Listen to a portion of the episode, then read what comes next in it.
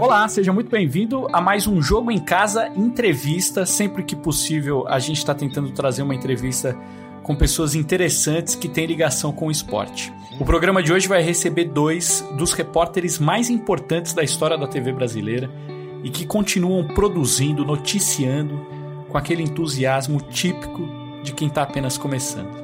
Martim Fernandes e eu vamos conversar com Tino Marcos e Marcos Uchoa aqui na semana passada estrearam um programa de entrevistas ao vivo no Globoesporte.com.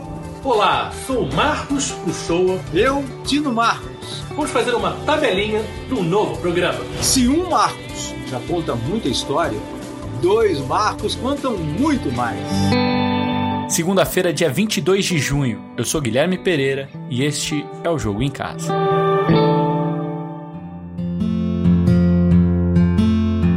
Tino, Shoa, antes de mais nada, um presente ter vocês dois aqui. A gente está gravando num sábado à tarde e esse momento, apesar de ser um momento de trabalho, tá me trazendo alegria, satisfação poder bater um papo com vocês. É como se eu estivesse lendo um livro, assistindo um documentário. Muito obrigado, viu? Valeu, pô. Prazerzão aqui. Pô, o convite foi ótimo. Teu e do Martim aí, pô, prazer mesmo participar desse podcast.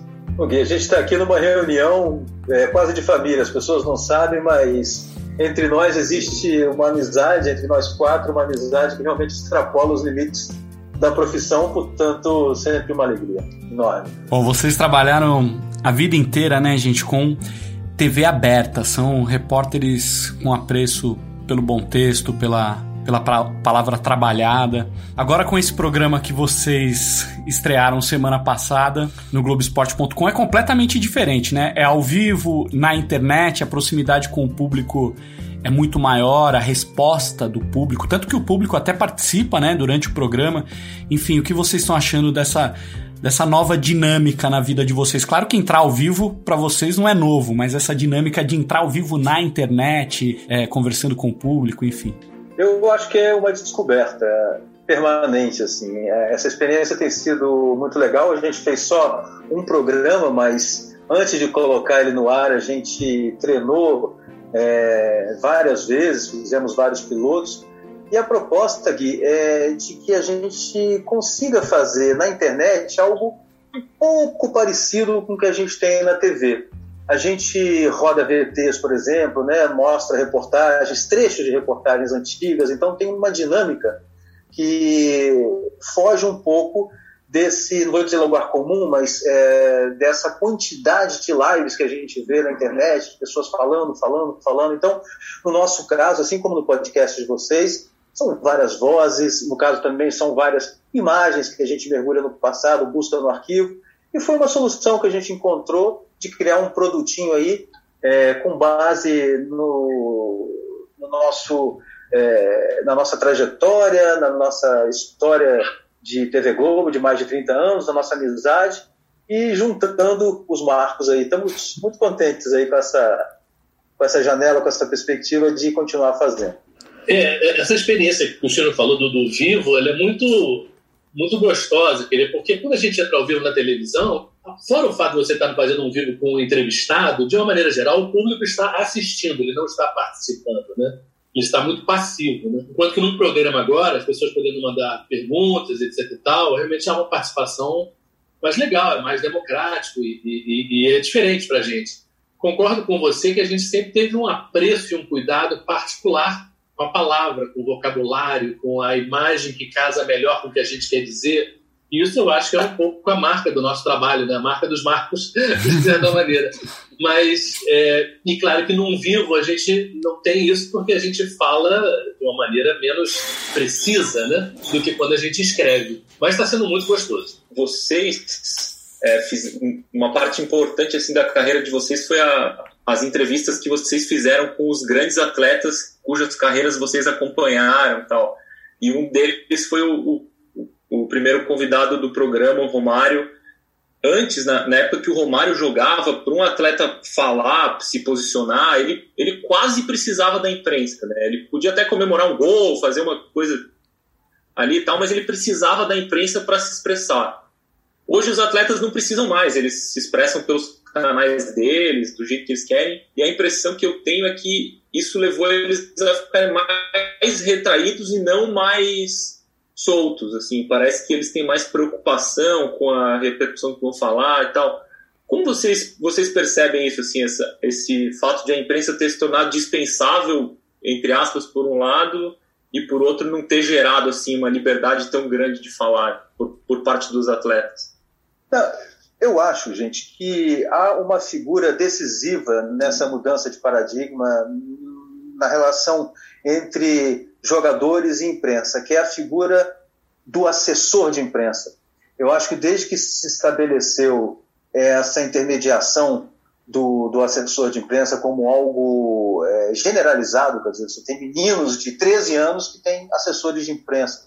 E desde o início eles são moldados e pasteurizados pelos assessores a falarem com a imprensa um determinado discurso limitado, enfim. E, e o fato de terem redes sociais também é, faz com que eles também encontrem canais diferentes e digam exatamente aquilo que eles querem e não aquilo que lhes é perguntado. Então, eu, eu acho que a, a função do jornalismo ela, ela fica um pouco mais dificultada porque o acesso que a gente tinha é, bastava a gente levantar a mão, pedir, bater no ombro e a gente tinha uma entrevista. Hoje a gente tem que esperar ver quem vai falar na coletiva, se haverá coletiva, é, enfim, os caminhos ficaram muito mais estreitos e essa é uma diferença realmente brutal em relação ao modelo de trabalho que a gente tinha quando começou a carreira. É, eu acho que esse, esse, esse, é um problema enorme, eu acho, para o futebol brasileiro, né? só, só para a imprensa não. Ficou uma barreira. Ele, em vez de ser alguém que promove, no sentido de ver a imprensa como uma oportunidade, ela, esse assessor de imprensa passou a ver a imprensa como um inimigo como alguém que potencialmente pode trazer algo danoso para o seu cliente. O jornalismo, que é um conjunto de mostrar a realidade, que tem aspectos positivos e negativos, nesse, nessa, nesse mundo midiático da mídia social, desaparece. Né? Não tem praticamente o negativo vindo do ator. Né? Claro que tem a crítica, tem os tro, o pessoal que trola, etc. E tal tem uma responsabilidade aí dos clubes, né? Vamos falar sério também, né? Os clubes fecharam essas portas. Eu e o Tino somos de uma época em que a gente ficava na beira do gramado gravando. Quando o treino acabava, a gente escolhia com quem falar. O que, que te parece essa determinação da FIFA? Acho que não tem mais nada que pensar mesmo. Se eles determinarem, o problema é deles. Eu não jogo de maneira alguma. Eu acho, já falei uma vez, volto a repetir. Eu acho que a FIFA tem que se preocupar com tanta coisa que se preocupar com as pernas dos jogadores. Tem um outro aspecto que é um aspecto que a gente tem que reconhecer também. O nosso jogador, ele, ele, ele se profissionaliza no sentido de tentar a carreira muito cedo, né?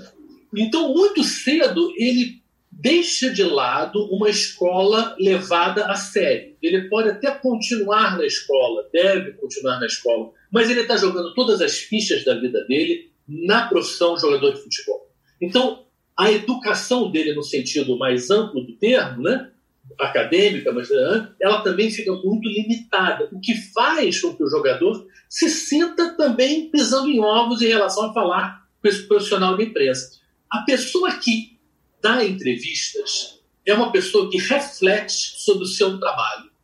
Ela é criticada ou é perguntada coisas que podem ter um viés negativo e ela é obrigada a pensar.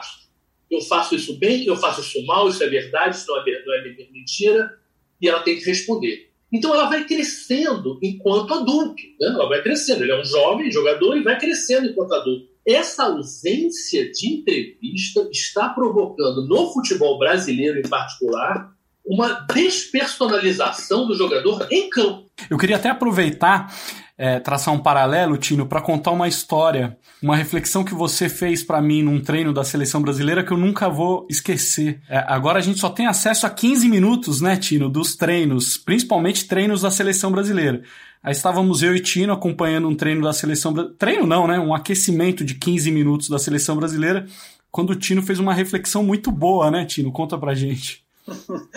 é uma teoria que eu tenho, inclusive já levei até o presidente da CBF essa, essa teoria. Eu acho que na medida em que são liberados apenas os 15 minutos iniciais, você acaba produzindo é, uma sensação para as pessoas de que, no caso, a seleção brasileira, ela, ela faz apenas rodas de bobo e petelecos, brincadeiras de petelecos, um pular por cima do outro, morrer de rir e fazer embaixadinhas com muita habilidade. É isso que se resume o trabalho da seleção. Pelo menos é isso que os espectadores conseguem ver. Eles não conseguem ver um chute bonito a gol, eles não conseguem ver uma jogada tramada, eles não conseguem ver a busca de uma tática, a busca de um caminho para o time. Quer dizer, muitos elementos que a gente, ao longo dos anos, é, usou nas nossas reportagens e que ilustravam bem é, jornalisticamente como que estava se comportando aquele grupo de jogadores e comissão técnica, isso se desfez. Então, enquanto a gente está falando sobre é, dúvidas no time, é, possíveis jogadores que estejam voltando de lesão, enfim, informações é, pertinentes a, a, aquele, aquele momento, a gente está vendo, enquanto está falando, brincadeiras, gargalhadas e tal. Então, pode ser que a pessoa, mesmo intuitivamente, mesmo inconscientemente, diga: caramba, mas a, seleção ela só, só brinca, eles não, não trabalham a sério como produto, o futebol ele vive disso. Então, é, se você deixa de, de, de, botar lenha nessa fogueira do noticiário, sabe, se você deixa de, de abastecer com qualidade essa, esse caminho de, de informação para as pessoas, aos poucos isso vai criando um certo desinteresse, assim, vai criando um certo distanciamento. E isso acho que é ruim para o futebol, de modo geral. E outra coisa que eu acho interessante é que politicamente a gente está indo para um mundo e para nós, para a sociedade, que a gente está cada vez exigindo mais o quê? Transparência. Né? Transparência é uma exigência política ligada a governos, ligados à corrupção, ligadas a práticas que são tão danosas para a sociedade. Aí a gente vai para o mundo do futebol e tudo que a gente não vê é transparência. E aí realmente fica um certo paradoxo, né? O, o cidadão que quer transparência por um lado não vai querer no futebol. Estranho, né? Como é que foi para vocês dois reencontrar o Romário, é, agora político? É, vocês sentiram nele a mesma sagacidade assim que ele tinha como jogador? Como é que foi a conversa com o Romário? O que vocês sentiram dele? Eu acho que o Romário, Martim, mesmo sem a intermediação do assessor de imprensa, eu o convidei diretamente pela relação que tenho tido com ele. O Romário também acho que é vítima desse processo. O Romário de hoje não tem a lâmina tão afiada como ele tinha nos tempos de jogador. Eu sempre falei, né? Eu nunca fui cavalo paraguai, né? Eu sou pura raça, puro sangue, cheguei, graças a Deus fico feliz. Quando eu nasci, o Papai do Céu apontou o dedo e falou: Esse é o cara. É isso aí, agora a corte está toda feliz, o rei, o príncipe e o bobo. Entrou no ônibus agora, não está nem em pé, quer sentar na janela. Rei tem dois, três, quatro, cinco. Mas Deus, agora ele sabe quem é. Eu sou o Romário, sou Deus, eles sabem disso, tem que me respeitar. Já temos o próximo convidado ou não? Ainda não? Temos, temos sim. Vamos vender aqui o nosso peixe quarta-feira, sete da noite, aqui no Globoesporte.com, KK. O futebol sempre esteve, obviamente, ao lado da sociedade, da política, ainda mais num país onde o futebol é tão importante como aqui no Brasil. Mas na volta do futebol carioca durante a pandemia, que aconteceu na última quinta-feira, deu para ver o futebol se aproximando da, da política de forma mais clara, de uma forma mais aberta. O quanto isso é perigoso, é delicado? Olha, eu acho que o futebol voltou por uma porta muito infeliz, porque pelo mesmo portão por onde passavam profissionais da saúde saindo exaustos, exaustos depois de uma jornada, sei lá, de 24 horas, entravam os ônibus da delegação, das delegações e já com outra visão do que aquele espaço representa e, e, e isso é muito simbólico para mim, é muito escrachado, é muito evidente que essa volta do futebol pelo Rio de Janeiro, através do Maracanã, que tem um hospital de campanha, é, deixa a, a, contradição muito, muito escancarada. Então, eu, eu acho que essa aproximação que você diz, Gui, ela precisa ser acompanhada, precisa ser criticada, precisa ser avaliada por nós, jornalistas, pelos cronistas, pelo torcedor,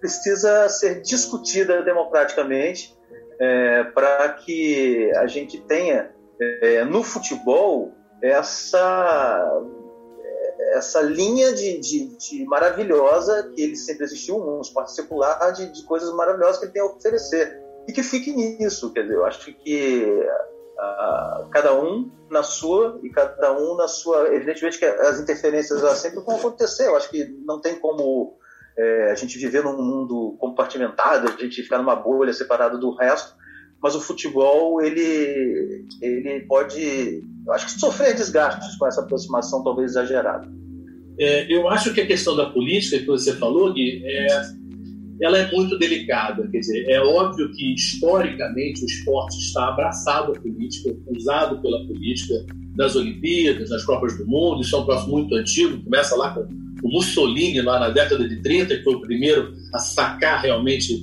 a importância do esporte para a política, mas isso continua. E a gente viu agora recentemente né, o presidente Bolsonaro ali abraçando primeiro aí em São Paulo com Palmeiras, depois essa relação muito próxima com o Flamengo e a diretoria do Flamengo querendo realmente é, é, ficar muito bem vista pelo poder executivo. E agora, essa semana, né, com, com essa essa notícia, semana passada, no caso, quando foi ao ar o, programa, dessa MP, dessa medida provisória que era de interesse particular do Flamengo em relação a ele poder transmitir os seus jogos, ser dono dos seus jogos como mandante. Né? É, é muito emblemático, eu acho, em relação a isso que o Tino falou. Quer dizer, uma coisa é você debater um tema, conversar com os seus parceiros, no caso, outros clubes, e pedir para o governo federal, para o Congresso, para que passem leis nessa direção. Outra coisa é completamente diferente, é uma relação quase pessoal entre o presidente Bolsonaro e a diretoria do Flamengo para um interesse particular do Flamengo. Isso é muito grave. Isso é muito grave porque é, é, é como se eu pudesse chegar no presidente e falar: eu quero uma lei para mim. Isso, isso não existe, gente. Isso não existe. As leis são para a sociedade de uma maneira geral. Ora, a gente não está na Europa, a gente não está numa realidade de Champions League, a gente está no Brasil. E no Brasil as pessoas estão tendo dificuldade para pagar o seu prato de comida. Então, achar que, por mais que isso possa falar, eu estou defendendo os meus interesses, os meus interesses, ok, você está defendendo seus interesses, mas o futebol, ele é um bem público. E se você pensar um pouquinho adiante, imagine se a CBF, que também é uma entidade privada, quiser fazer isso em relação à seleção brasileira nós vamos transmitir a gente e nós vamos cobrar para você assistir, você brasileiro, assistir a seleção brasileira, você vai ter que pagar para a CBF como entidade privada. Ora, a quantidade de gente que não vai mais assistir a seleção brasileira é enorme. Isso é razoável? Eu não acho razoável. Eu acho que a gente está tirando, esse movimento é mais ou menos equivalente ao que aconteceu com o Maracanã quando acabou com a Geral. A Geral era, tinha um preço que permitia ao pobre ir ao Maracanã. A ausência da Geral ela alijou do Maracanã uma, uma classe muito popular e pobre, que é a maioria do povo brasileiro. Bom, no começo da pandemia, com as competições paralisadas, eu particularmente senti o esporte, o jornalismo esportivo um pouco à margem de um debate amplo sobre tudo que estava acontecendo, que está acontecendo né, na nossa sociedade.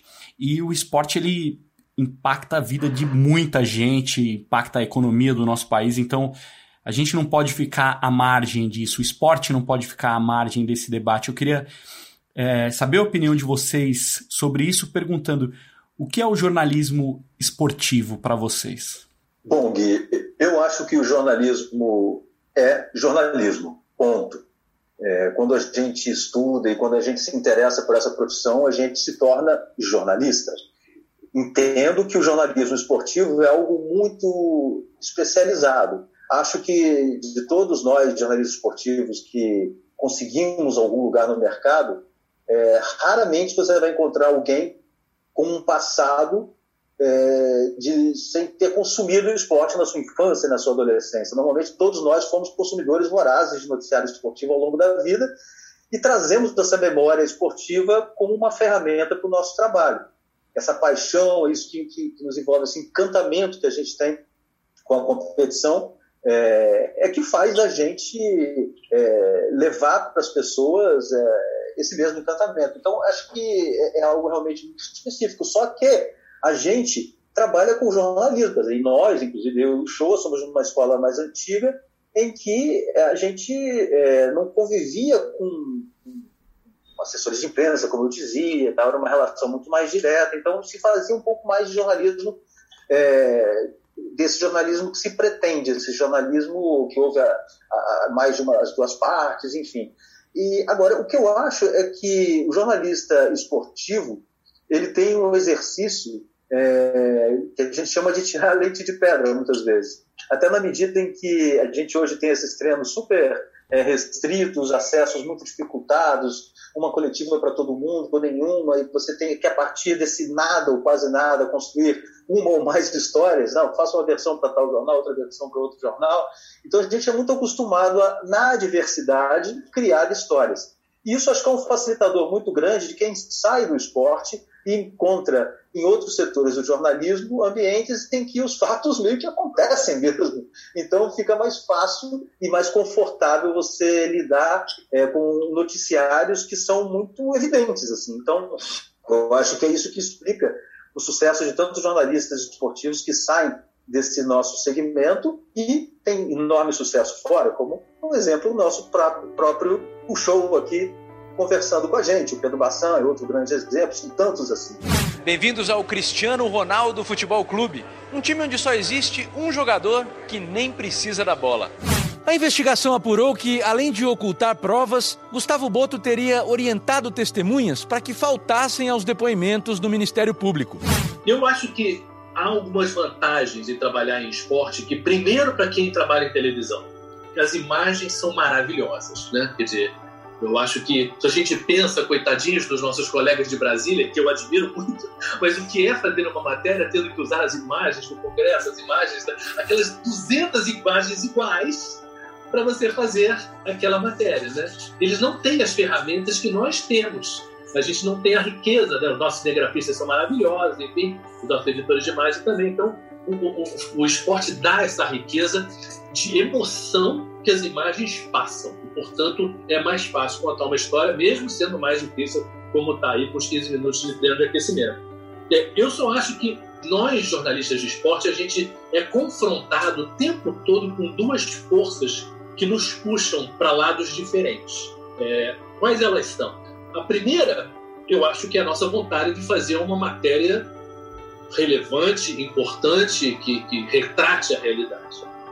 A segunda é o lado do entretenimento do esporte, do lado do torcedor do esporte, que quer ver aquele mundo à parte, como se o esporte fosse algo completamente diferente da sociedade. Isso é ruim. Isso é ruim para a gente. Isso é um problema do nosso meio.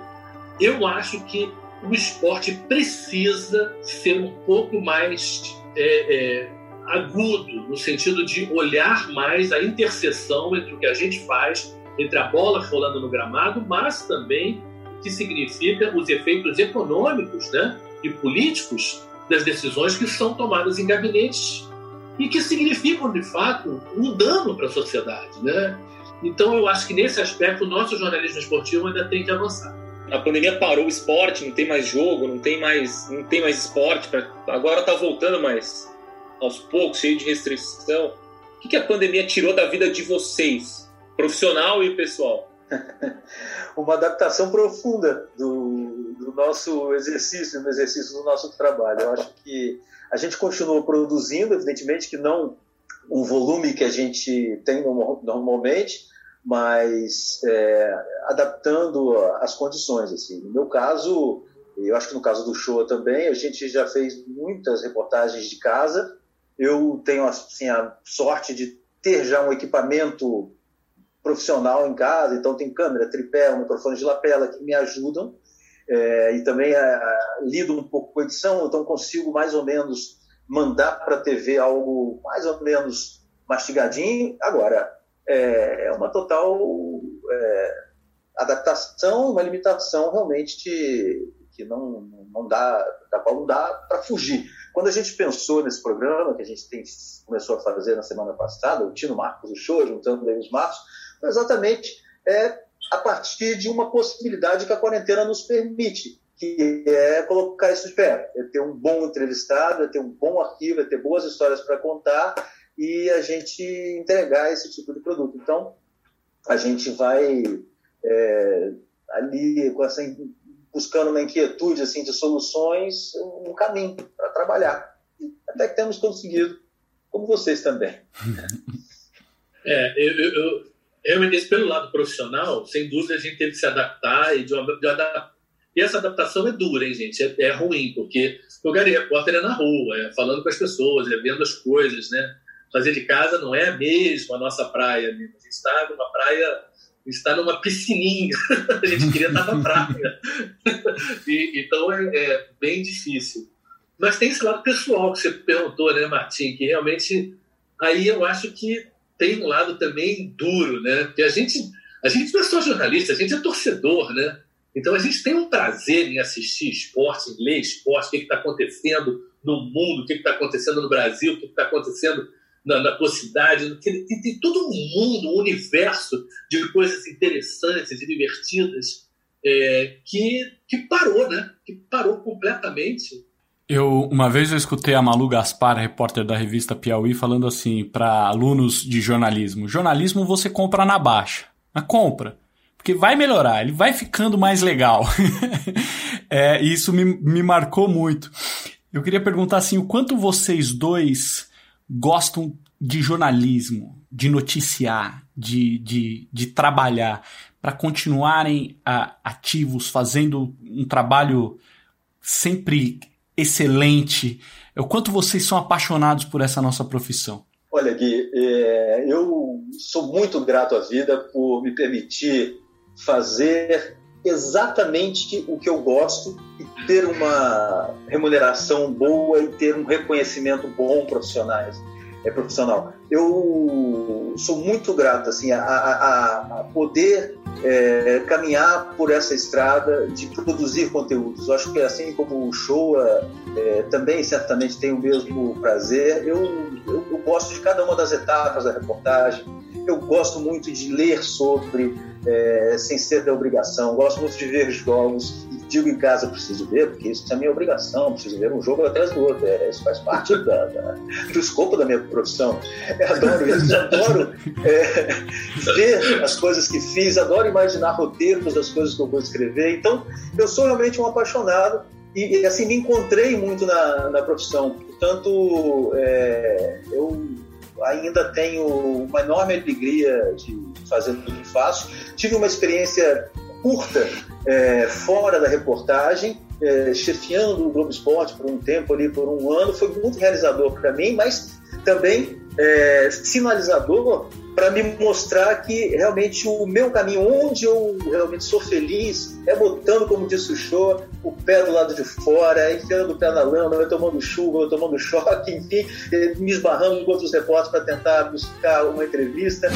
A Copa da França. No dia da final, confusão, convulsão foram momentos de desespero. Ronaldinho se contorcia, babava muito. Edmundo chegou a gritar que ele estava morrendo. Leonardo chorava e César Sampaio rezava. Televisão, particularmente, é realmente um jornalismo muito de equipe, né? Muito de equipe. Você está o tempo todo precisando e dependendo de parceiros é, brilhantes da maneira geral. A gente tem um nível muito alto das organizações Globo. Então, sabe, e a gente vai, de fato, aprendendo, ouvindo, imaginando coisas que a gente não imaginaria através de toques do, do cara que está contigo na rua. E, isso é um privilégio. Eu, eu acho que, para mim, eu, eu, eu, dei muita sorte com jornalismo, porque eu nunca pensei em ser jornalista, nunca pensei em ser repórter. É uma coisa que não, é, não vem da infância, não vem da adolescência, não vem nem da juventude. Eu, eu, eu fiz sociologia, larguei, fiz medicina, larguei, e, e, e entrei para fazer comunicação completamente para ver se eu pegava um diploma qualquer. E, então, quer dizer, Imagine se tivesse, imagine se gostasse. Imagina, Não, e acabou que eu acho, assim, eu falo, quer dizer, eu sou a esperança de todo mau aluno, de aquele que não deu para nada. olha, você pode ver que, olha, pode ser que dê certo lá na frente. Porque eu acho também que o jornalismo se adaptou às minhas qualidades e aos meus defeitos. Quer dizer, eu acho que as duas coisas têm que andar juntas, né? Eu acho que talvez eu não fosse um bom repórter de jornal, eu gosto dessa coisa de televisão de ir direto no mais importante, no mais curioso, no mais que chama mais atenção. Isso é muito mais televisão porque a gente tem menos tempo do que a gente teria como um repórter de jornal. Eu acho que eu não sei se eu seria um bom repórter de jornal. É, agora, eu acho muito, muito, muito, na idade que eu tô, tô com 61, quer dizer, eu adoro o que eu faço, quero fazer enquanto puder, sabe? Tenho vontade de estar na rua, tenho vontade de fazer qualquer matéria. Eu, eu não tenho para mim matéria chata. Quer dizer, claro que tem matérias melhores e matérias menos boas, não tem dúvida, mas eu, eu consigo ver a graça, entendeu? É, eu, eu já, já fui para 115 países, já muitos que voltei várias vezes, enfim. Agora, se me mandarem para uma cidadezinha no interior que aparentemente não tem graça nenhuma, eu acho sensacional. Eu fiz uma matéria no interior do Ceará, numa cidadezinha chamada Flamengo. Cara, foi foi um prazer descobrir aquela, a, aquela realidade deles, aquelas pessoas. Sabe, eu acho que a gente está sempre aprendendo. E enquanto você está querendo aprender, você está querendo ser repórter. Porque na prática uma coisa está ligada à outra, né? Você querer falar dos outros e não querer conhecer os outros, né? Esse é um Brasil que muita gente nas cidades não conhece. Lugar onde a pobreza, a vida difícil batem forte. Onde andar a pé por quilômetros faz parte do dia a dia das pessoas. A estrada de terra para se chegar lá é muito ruim. E no fim da estrada, fim da linha, quase fim de mundo desse Brasilzão, se encontra um povoado chamado Flamengo. Jornalismo é sobre os outros, não é sobre você. Então, na hora que você quer ficar famoso, você já está não fazendo jornalismo direito. Porque a ideia é que o outro apareça bem, não é você aparecer bem. Nisso, eu acho que já está, está existindo hoje no jornalismo de uma maneira geral um exagero dos vivos. Por quê? Quando o repórter está ao vivo falando, falando, falando, falando, falando, é ele falando. Não é o outro falando, não é ele mostrando o outro a realidade do outro. O show certamente não lembro, mas eu lembro. Quando eu conheci há 10 anos, na Copa do Mundo da África do Sul, eu trabalhava na Folha de São Paulo e eu cobria adversários da seleção brasileira. Eu estava uhum. no treino lá da Costa do Marfim, teve uma entrevista coletiva de um jogador qualquer, e, e o jogador, o assessor de imprensa, todo mundo só falava francês, eu não falo uma palavra de francês. Falei, e agora, o que eu vou fazer aqui, né? Aí acabou a coletiva, o Shoa anotou tudo que os caras falaram e o Show deu uma entrevista para mim depois, traduzindo do francês o que o jogador da Costa do Marfim tinha falado. Se não fosse isso, eu não tinha matéria, não ia saber o que o cara falou tal. O show Não conte comigo para isso, viu, Matinho? o Tino eu contou com outras ajudas quando cobrir a seleção que daria um programa inteiro. O show, quantos idiomas você fala? Olha, eu, eu, eu já falei sete mas hoje de verdade eu não digo que eu falo russo nem alemão, porque eu não leio mais, eu não estudo mais, eu não tô. O russo e o alemão que eu falo funcionam para mim para viajar, para estar tá lá, para abrir uma porta, para perguntar alguma coisa, mas eu não me sentiria à vontade mais de entrevistar, nem em alemão nem em russo. Agora, inglês, francês, espanhol e italiano eu falo bem. E o árabezinho eu falo umas 50 palavras que, eu, que são só para que eu usei nas guerras, assim, mas assim, uma coisa bem, bem, bem, bem básica mesmo.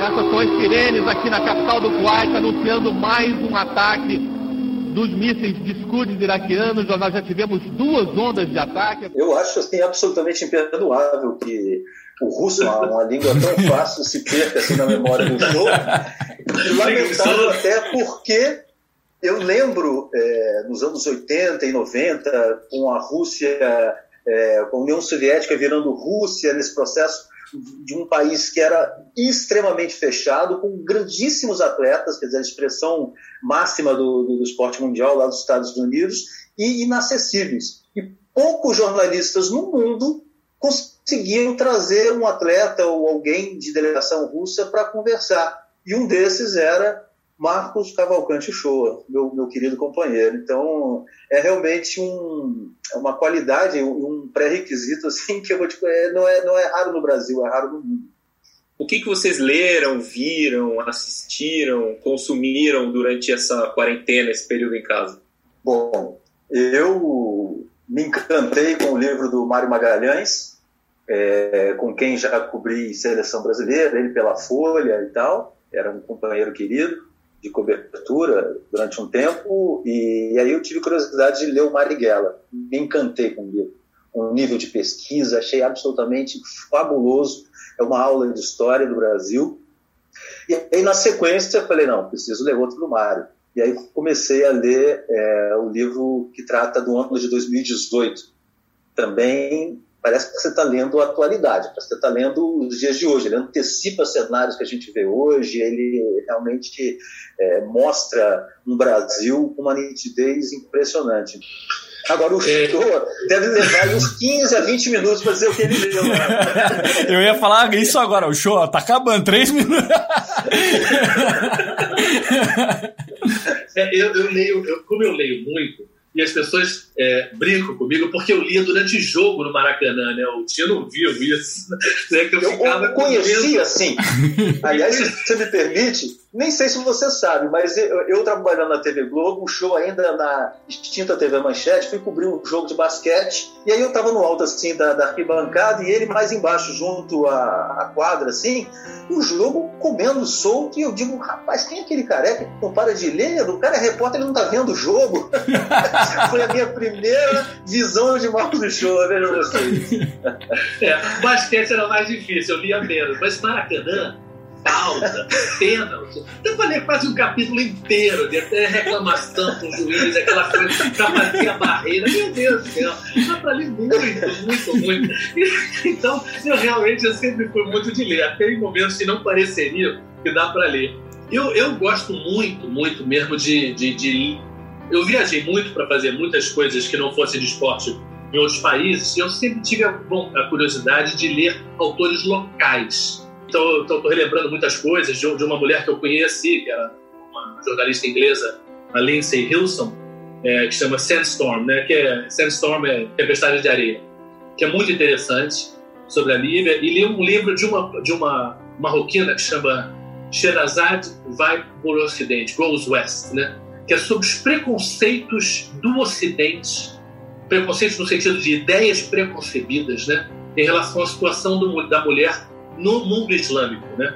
E como, na verdade, o mundo islâmico sempre valorizou muito mais as mulheres do que o mundo ocidental. O mundo ocidental vendo as mulheres como se fossem no harém, completamente passivas, quando as mulheres no mundo islâmico elas completamente são donas é, de muito mais força do que aparentemente a gente mostra.